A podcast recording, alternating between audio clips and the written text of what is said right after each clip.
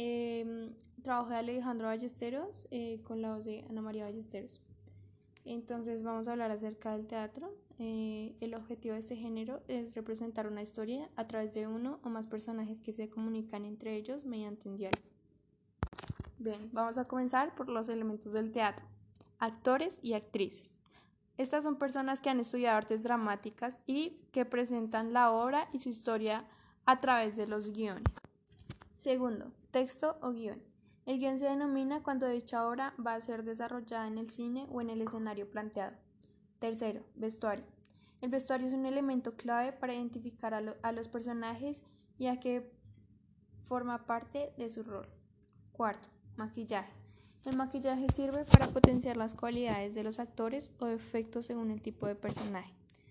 Quinto, iluminación. La, ilumi la, iluminación incluye la manera de mover las luces y se utiliza para que los focos iluminen una u otra cosa del escenario. Sexto, sonido. Esta forma principalmente por la música y por el efecto de sonidos diversos. Séptimo, director.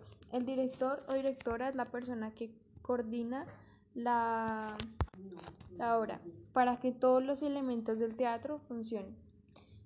8. Escenografía. La escenografía engloba los diferentes decorados que se utilizan para ambientar la historia. Sin embargo, el, el teatro tiene muchas cosas que esta tiene subgéneros como subgéneros dramáticos. La tragedia es uno de ellos consta de que es una obra dramática protagonizada por un héroe que en muchas ocasiones debe afrontar una lucha heroica. La comedia.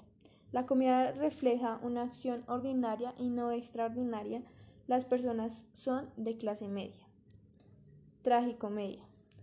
En esta se mezclan la tragedia y la comedia. Aparecen personajes de diferentes estamentos.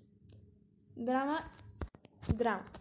Este género eh, plantea, al igual que la tragedia, un conflicto doloroso, pero que está protagonizado con personajes menos grandiosos. Historia del teatro. Bien. Eh, como todo tiene una historia en el teatro, también. Todo comenzó en Grecia, donde el teatro, en ese tiempo entendido como arte dramático, a la vez el público pasó a participar en el rito a ser un observador de tragedia del teatro romano recibió influencia del griego, aunque originalmente derivó de antiguos espectáculos que mezclaban el arte escénico con danza y música.